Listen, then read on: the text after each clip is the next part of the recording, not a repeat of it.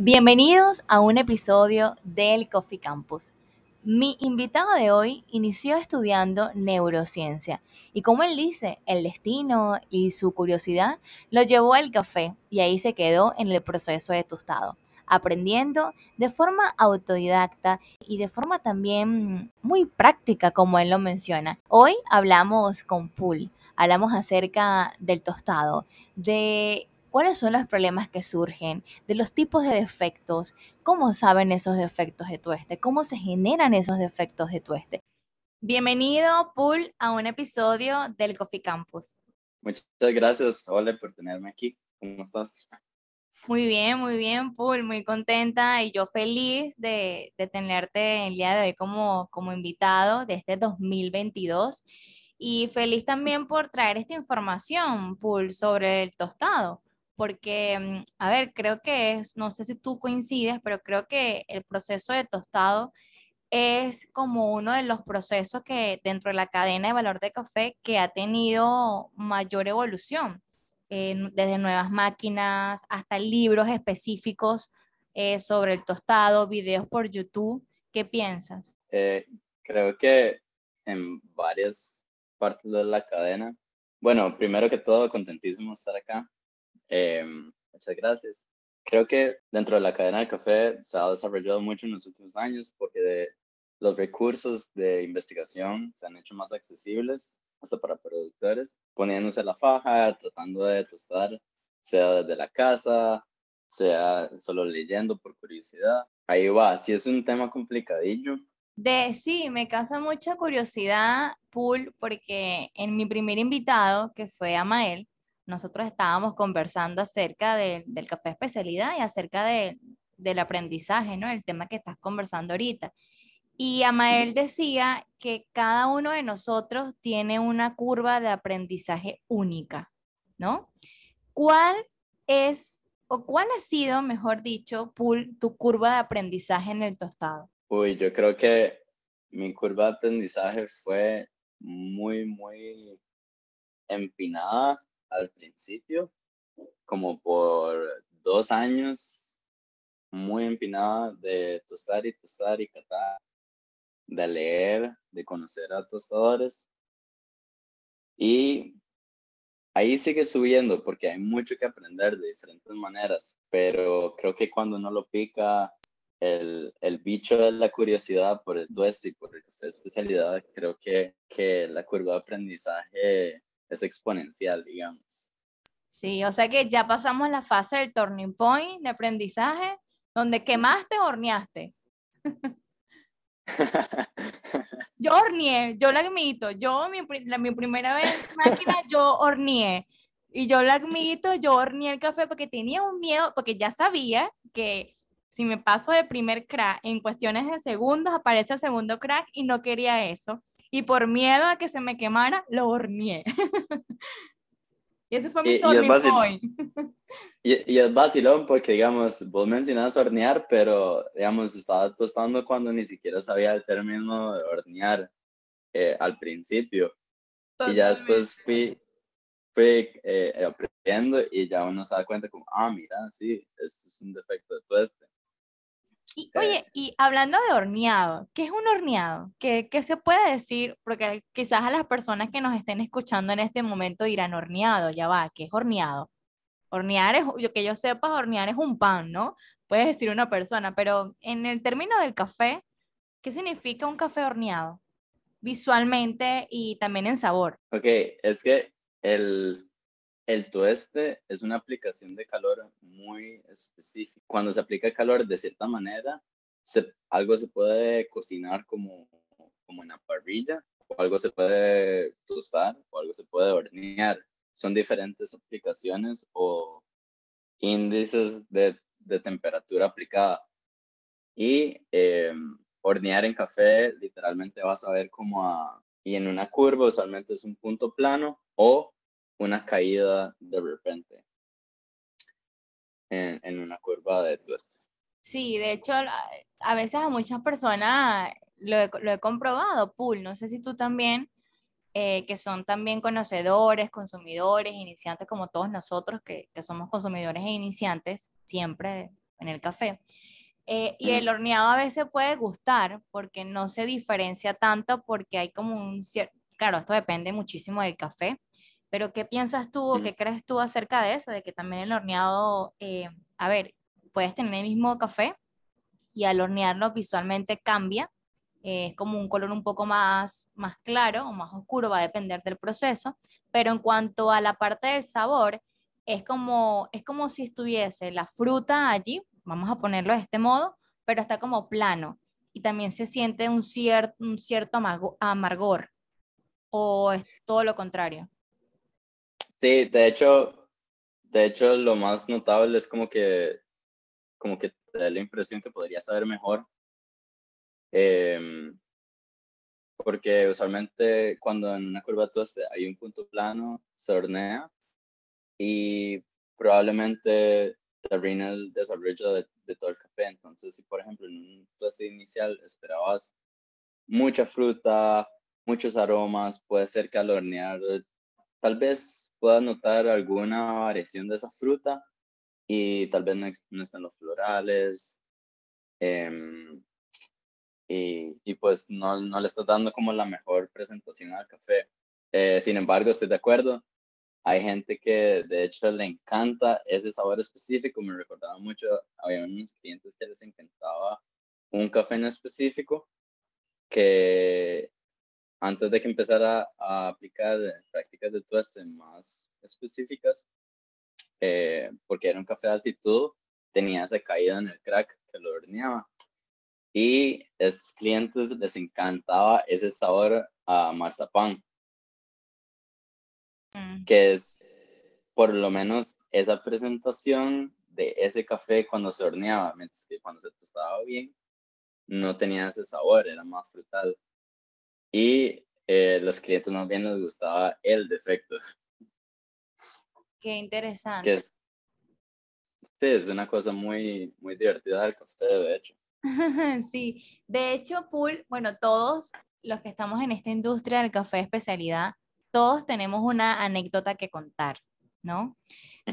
¿Cuál, ¿Cuál ha sido ese café que tú recuerdes que has tostado que te causó quizás un dolor de cabeza o el café que para ti ha sido más complejo de tostar? Yo creo que es como, se me ocurren algunos porque son de tanta altitud, tan densos, que el punto del crack es muy difícil de manejar.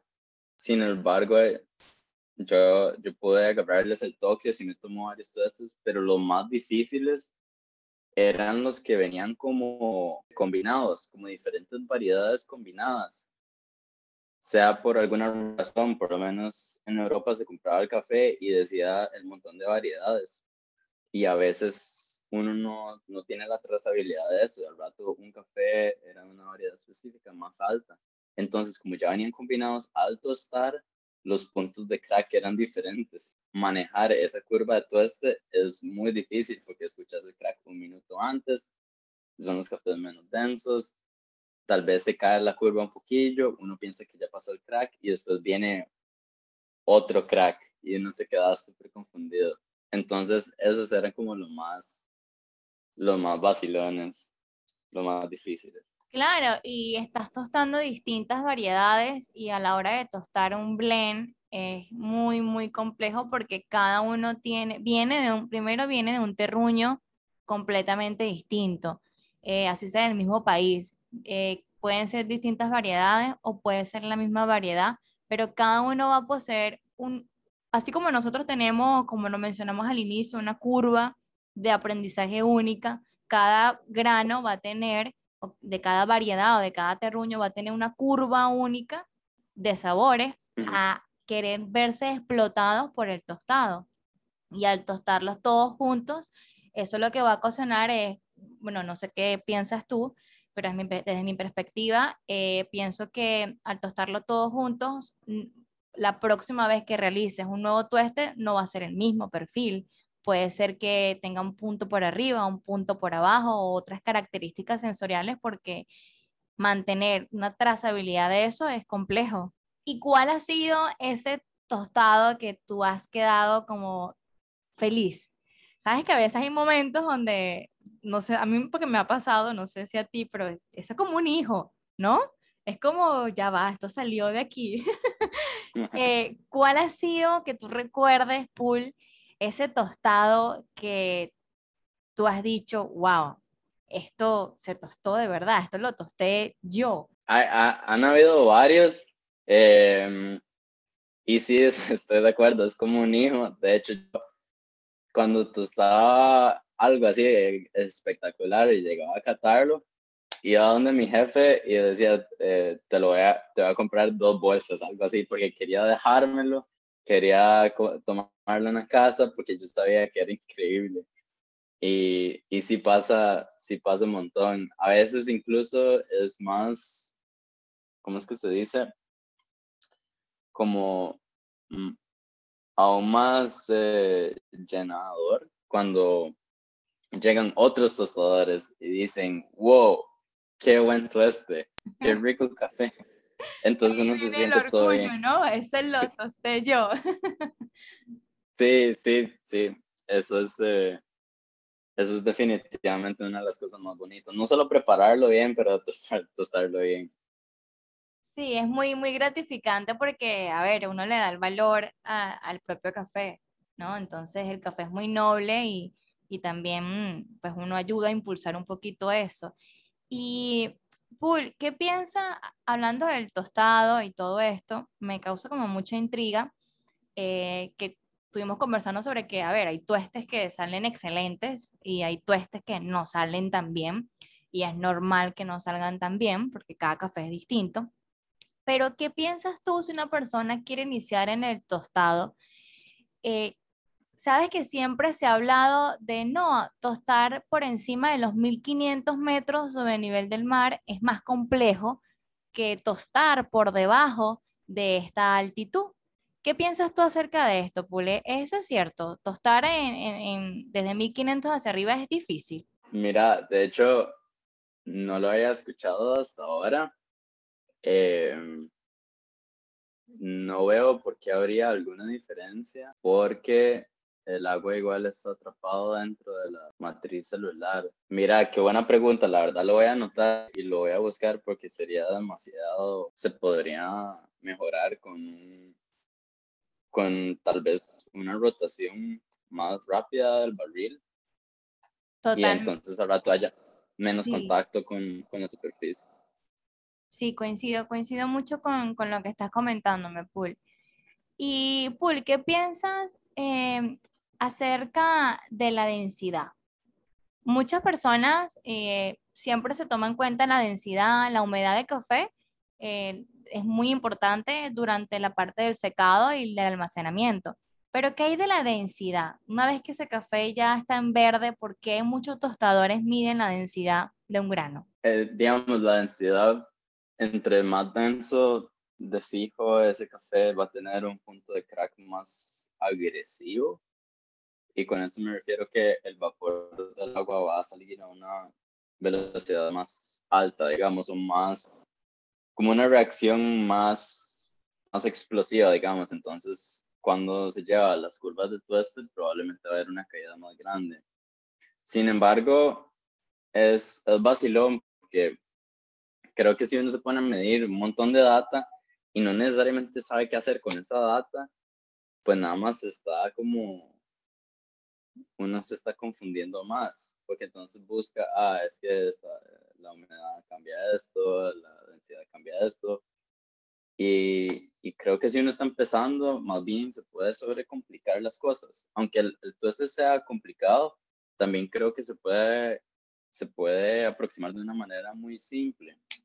Si vos tenés un calentamiento apropiado, un protocolo entre baches apropiado y, y más o menos un entendimiento de qué café se puede cargar más alto que otros, vos de hecho podrías usar los cafés de una manera muy similar con resultados muy buenos sin necesariamente tener que enfocarte tanto en esa data. Es bueno tener una idea, obviamente, porque digamos, si uno no sabe en qué humedad está el café, puede ser que esté muy baja, aunque, aunque no es lo ideal, puede ser que esté muy bajo y uno igual lo quiere tostar bien.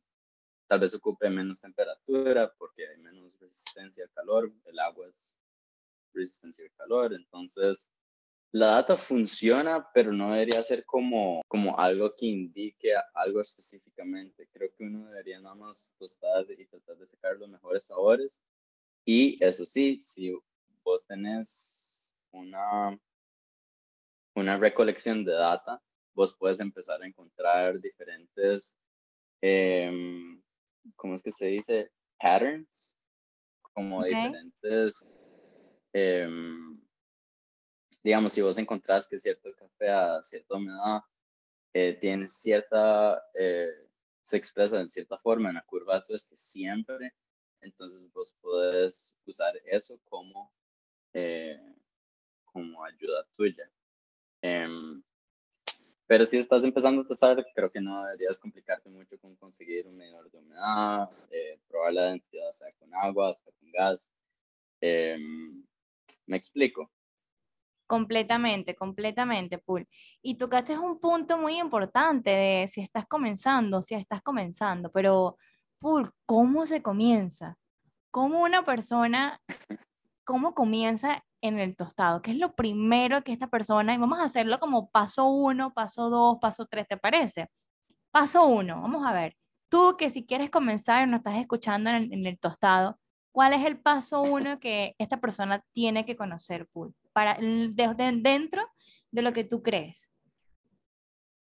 El paso uno es que le entre una chispa en la cabeza que diga cómo el café sabe tan rico. ¿Qué está pasando? Que haga que un grano verde que no sepa nada, de repente sepa tan rico. Creo que ese es el mm. paso uno, porque eso va a, a dirigir el resto. El segundo. Em, ya es como decidir actuar sobre esa curiosidad, entonces buscar,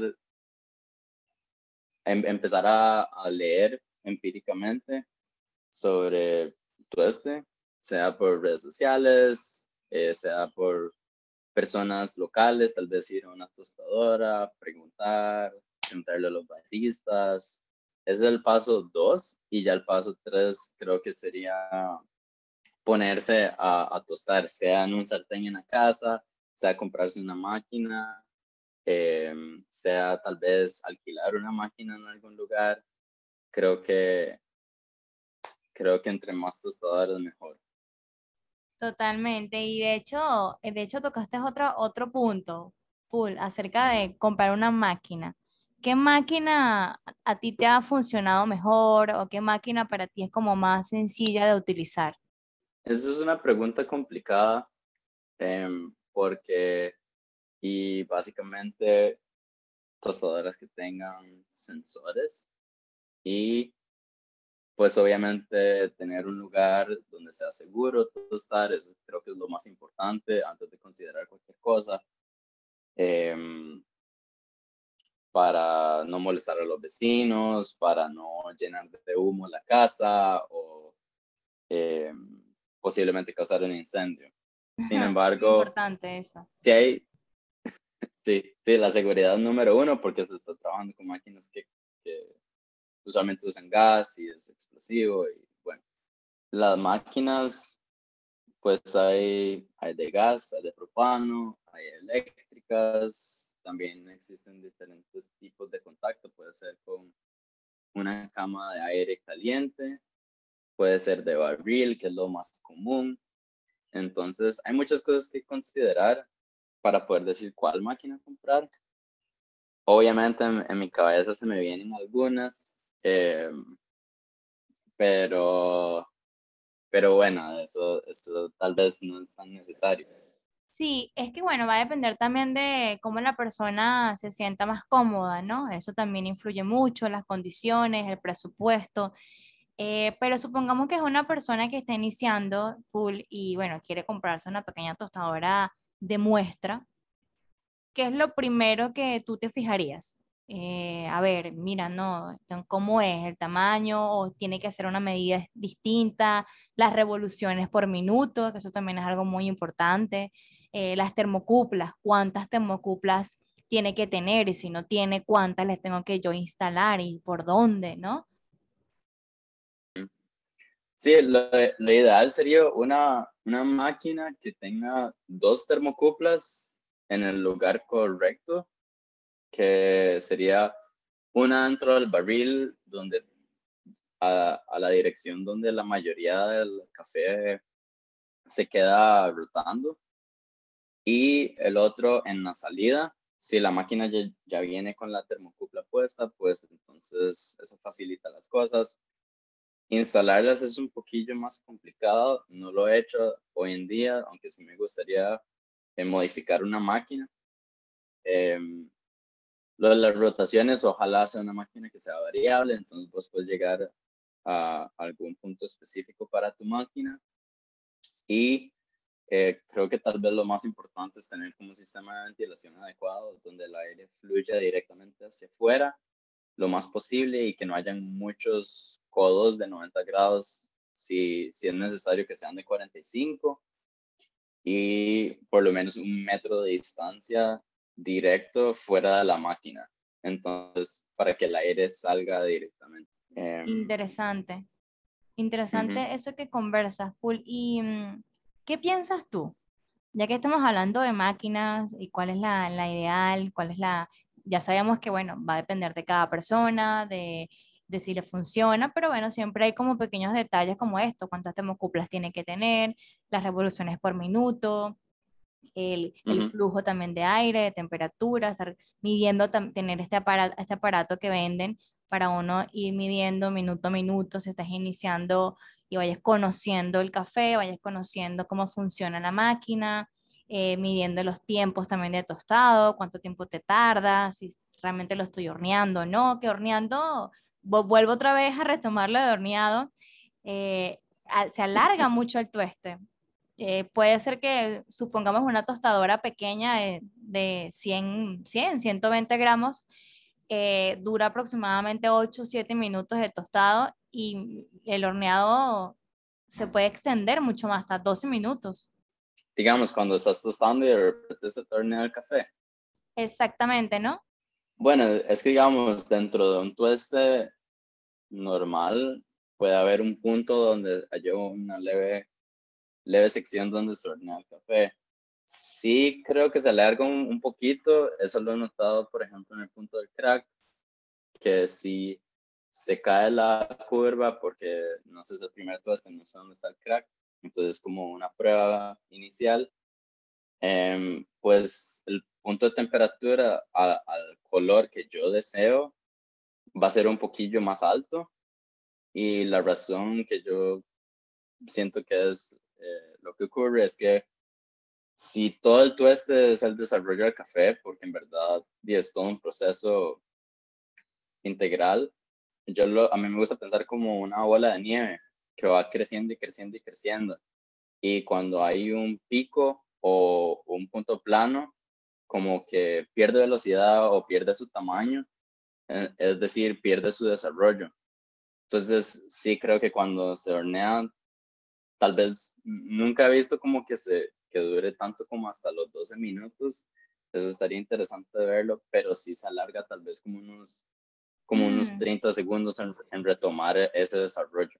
Me encanta esa analogía que tienes, Paul, de verlo como una bola de nieve. Creo que no nunca lo había pensado de esa manera y me parece muy creativo. Y también, eh, a ver, más sencillo, de entender un poquito qué es lo que pasa dentro, dentro de esa curva de tostado, ¿no?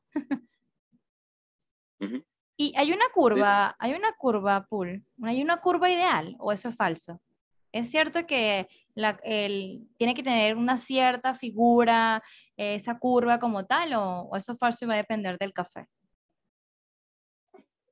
Creo que, ok, voy a decir algo muy controversial, pero creo que las conversaciones no son interesantes si no se empuja un poquillo lo que es verdad y lo que no es verdad.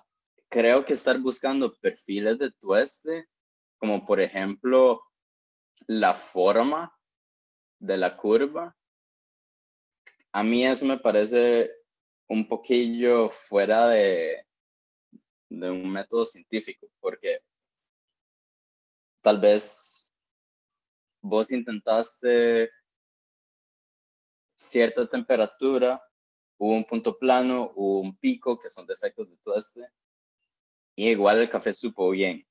Puede ser que el café sea muy alta calidad, entonces igual vas a ver bien. El café, de hecho, cuesta mucho como arruinarlo completamente en un tueste.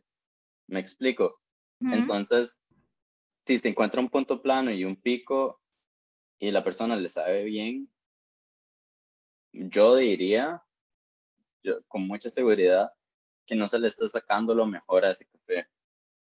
Yo preferiría una curva lisa en un declive constante y obviamente hay parámetros que hay que considerar. O sea, no puede ser muy caliente para un café de poca densidad.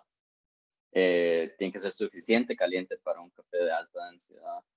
Y pues lo más, lo más que yo cuidaría es el punto de crack. Entonces no es como que uno pueda agarrar una curva y aplicárselo a todo, pero uno sí puede agarrar una curva y empezar desde ahí con todos los cafés.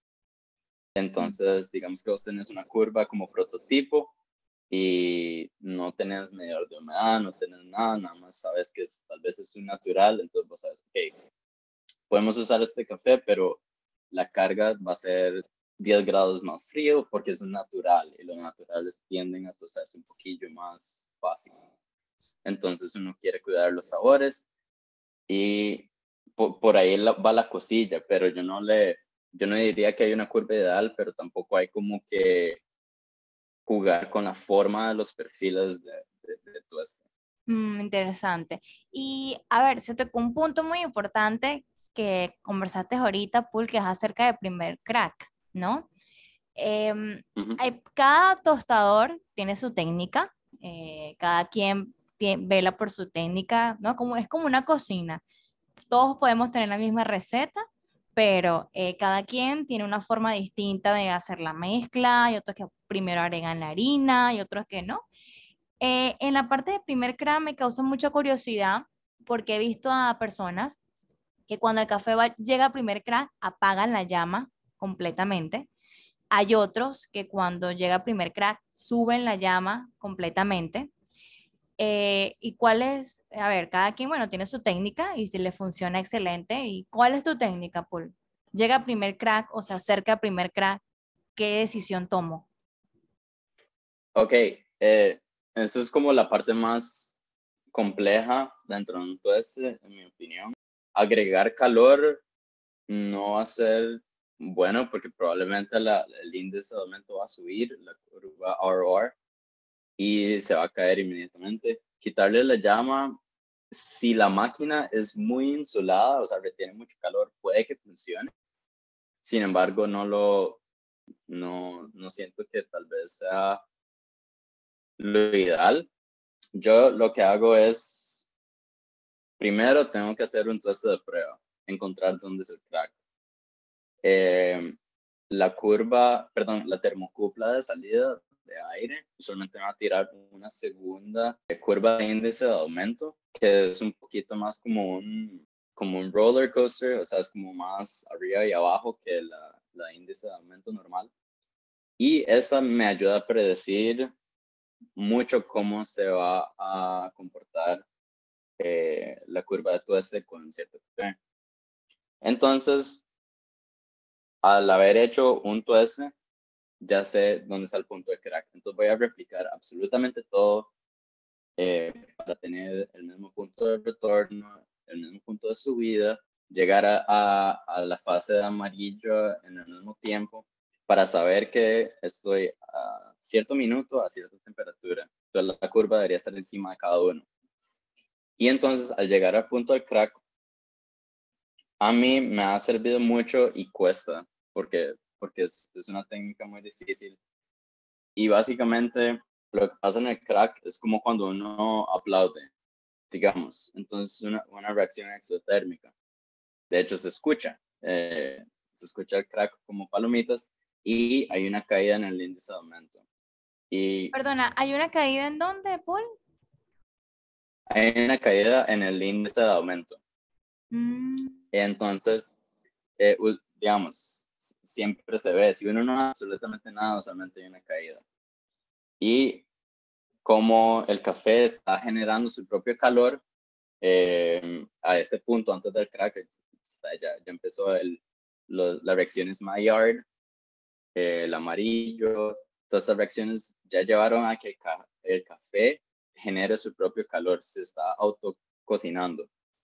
Entonces, para el punto de crack, uno puede más o menos manejarlo bajando la temperatura a la mitad de lo que estaba antes del crack, como unos 30, 40 segundos, depende de cada curva. Es un aproximado, pero es mucho más fácil cuando uno tiene un café saber cuándo se debería bajar. Y vos lo bajas momentáneamente. Digamos que si tu llama máxima es 100, estás llegando al punto de crack como en 40. Vos bajas de, de 40 a 20 de llama, como unos 30, 40 segundos antes del crack. Y justo antes del crack, vos volvés a subir. Y la idea a, a 40. Y la idea es que en el momento que todo el café, como es que se dice, saque todo el vapor con todo el calor, pues estás reintroduciendo el calor, manteniendo la curva eh, lisa. Obviamente, si se hace muy temprano, pues no va a funcionar, vas a tener un pico, va a caer, y si lo haces muy tarde, va a caer antes de que puedas hacer algo. Entonces, lleva un tiempo muy específico. Sin embargo, cuando funciona, y vos manejas todo el tiempo después de muy cuidadosamente, terminas teniendo uno de los cafés más, más dulces, más ricos, más aromáticos. obviamente ya es algo que tiene el café, nada más es que se manejó. Es potenciar eso lo que ya está allí y también desarrollarle a otros compuestos eh, diferentes gracias al tostado.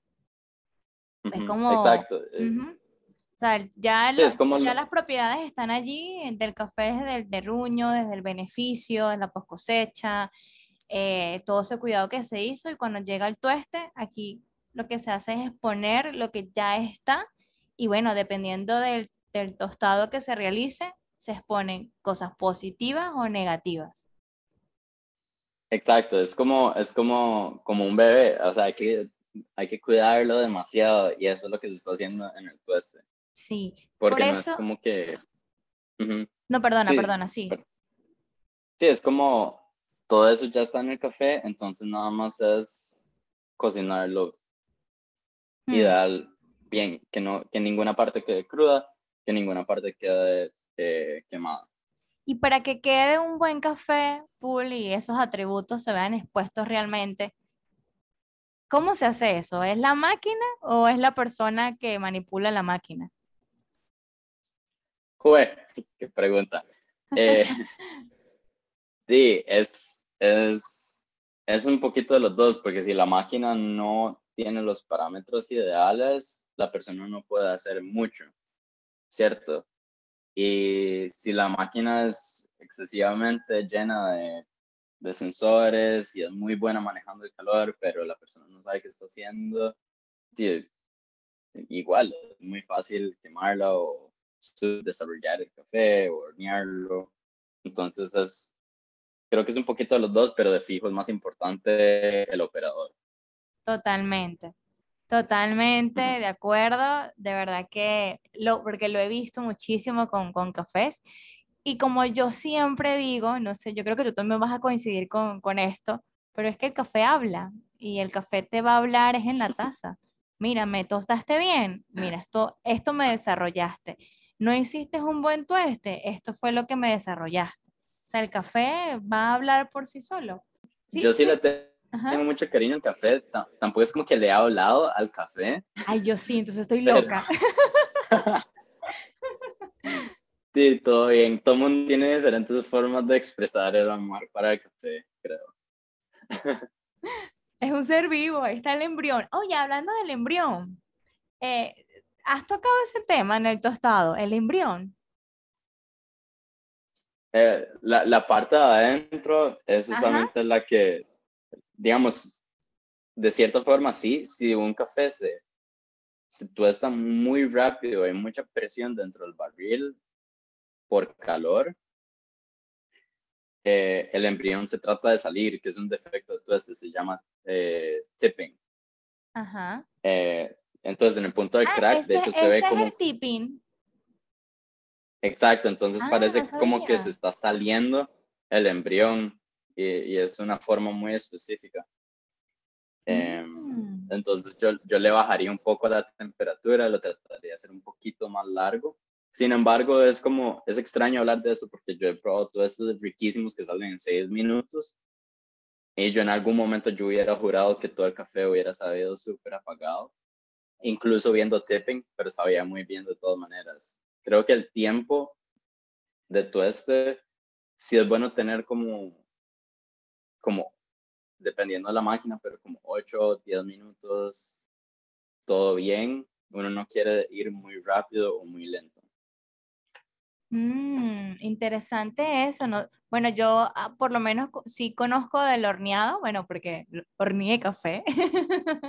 Eh, Sí. y, y- pero del tipping, o sea, bueno, conocía que sí, visualmente se ve como un puntito negro eh, en una de las puntas del grano, pero no sabía que era por esa parte del embrión que se salía por las altas temperaturas.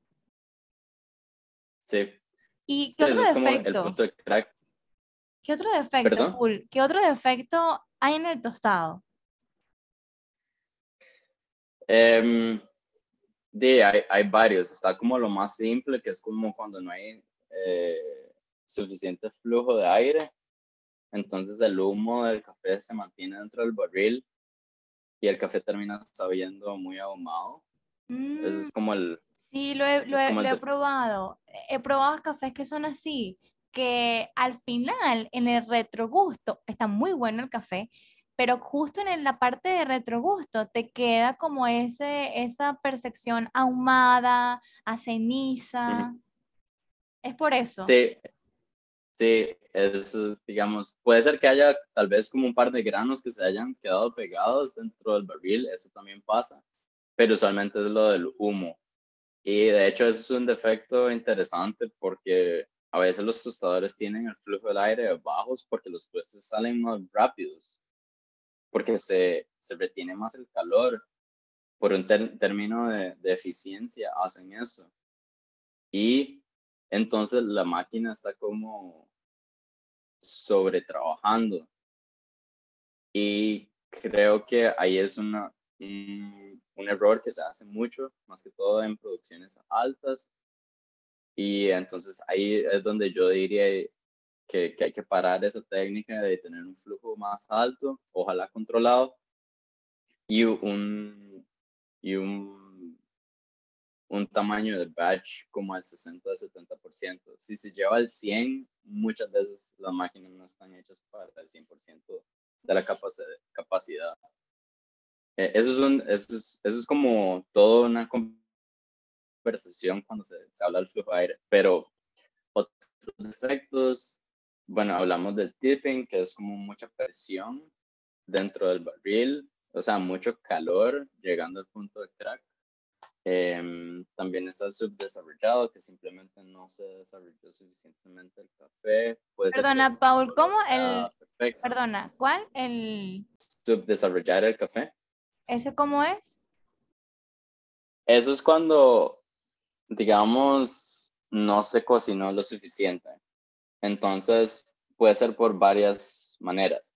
Puede ser que tuviste demasiado calor, entonces fue un tueste rápido, pero la parte de adentro del grano sigue verde. Por otro lado, puede ser que nada más no lo cocinaste suficiente, o sea, tal vez no, no estabas poniendo atención. Eh, usualmente es que la persona ve el color indicado, saca el café, pero no, no se fijó completamente en la curva o en el tiempo y entonces queda desarrollado usualmente vegetal, tal vez con esa sensación de que podría saber más del café. A veces tiene astringencia. em, y sí, eso es subdesarrollado. Después está horneado, que es cuando hay un punto plano o una caída extrema, o sea, cambios muy extremos dentro de la curva de tueste, si es, si es para abajo, eh, o sea, si la curva cae. Eso es lo que estábamos hablando anteriormente, cuando se hornea usualmente va en conjunto con su desarrollo por ese efecto que hablo de la, de la bola de nieve. Cuando se hornea es como que se, se detiene el desarrollo dentro del café. Eh, a veces no es tan perceptible en un café de baja densidad porque es más fácil recalentar todo, pero en cafés de alta densidad, pues sí se nota mucho el sabor en la taza. Y eh, por otro lado, cuando la curva sube de repentemente, usualmente es cuando en el crack, por ejemplo, que sube montones cuando se le agrega calor. Esos sabores es más como un efecto de parrilla, cuando el calor está pasando directamente al grano. Ese efecto usualmente tiene a saber más como, es muy específico. Eh, en inglés se le dice roasty y tiene como un sabor más como la parte negativa de tostar un pan.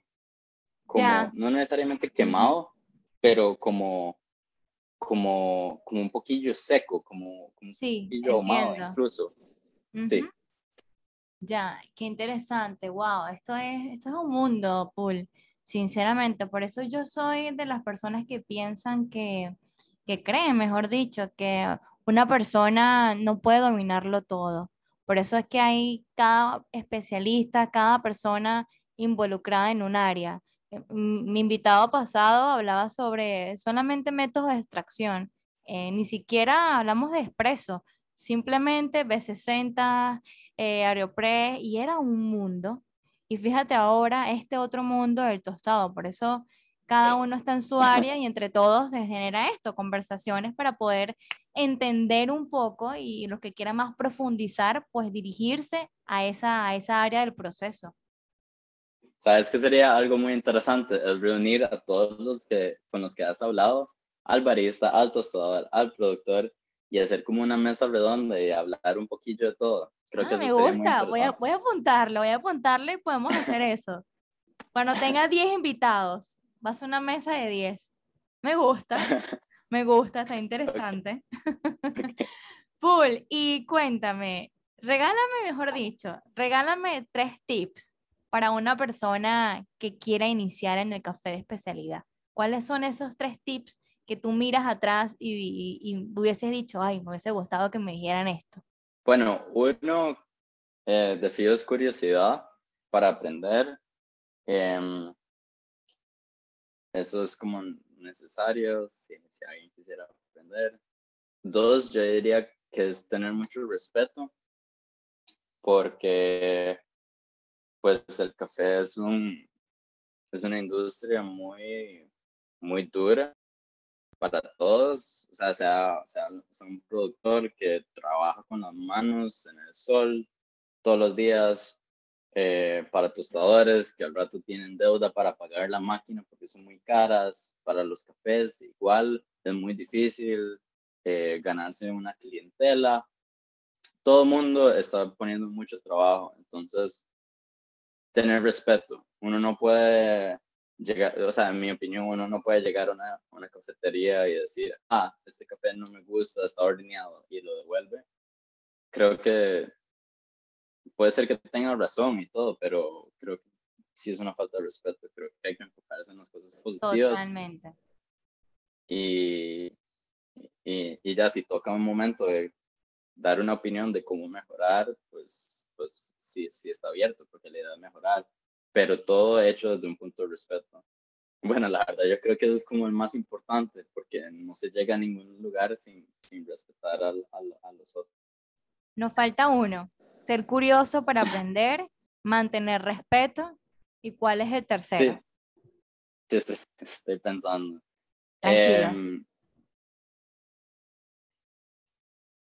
sí, creo que también ser honesto, o sea, ser humilde y honesto sobre las cosas. No, si uno no, digamos, aunque uno tenga curiosidad, em, pues si uno es humilde sobre lo que sabe y tal vez no conoce, pues eso ayuda porque entonces puedes ser, mira, yo no sé mucho de todo esto, me puedes enseñar y entonces la, otra persona se va a abrir más con vos.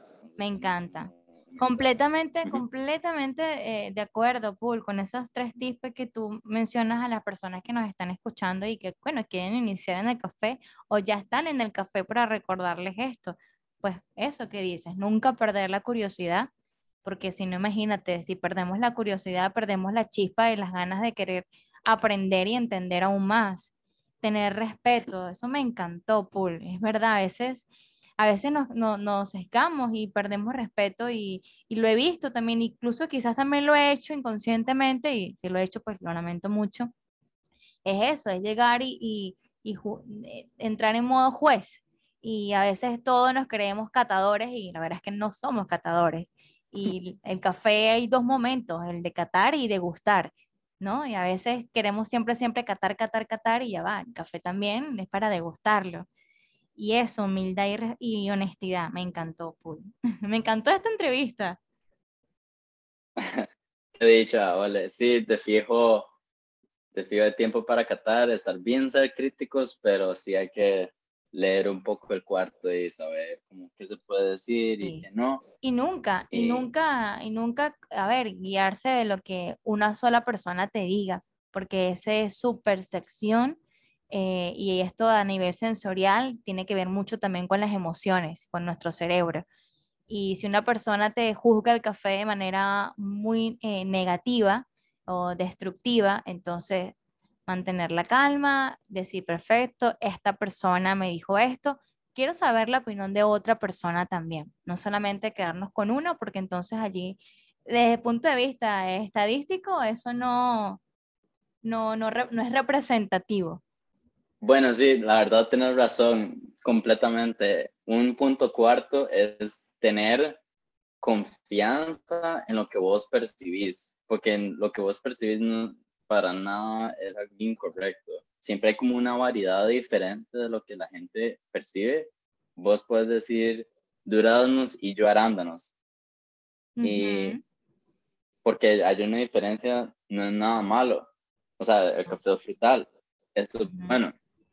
Em, y, y, no dejar, exacto, como no dejarse llevar por lo que otros dicen. Puede ser que alguien esté teniendo un mal día y todos los cafés le saben mal, pero el resto de la mesa le sabe bien. Entonces, sí, de hecho, tener como mucha confianza en lo que uno, en lo que uno percibe. Totalmente. Bueno, Pool, súper contenta, súper feliz de que, de que tengamos esta conversación. Espero que tengamos otras muchas más porque tu este me parece fascinante, un proceso que es muy expresivo. Gracias al tueste se puede expresar todo lo que se ha venido haciendo atrás. Eh, así que gracias, Paul, por acompañarnos en este episodio del podcast de Coffee Campus.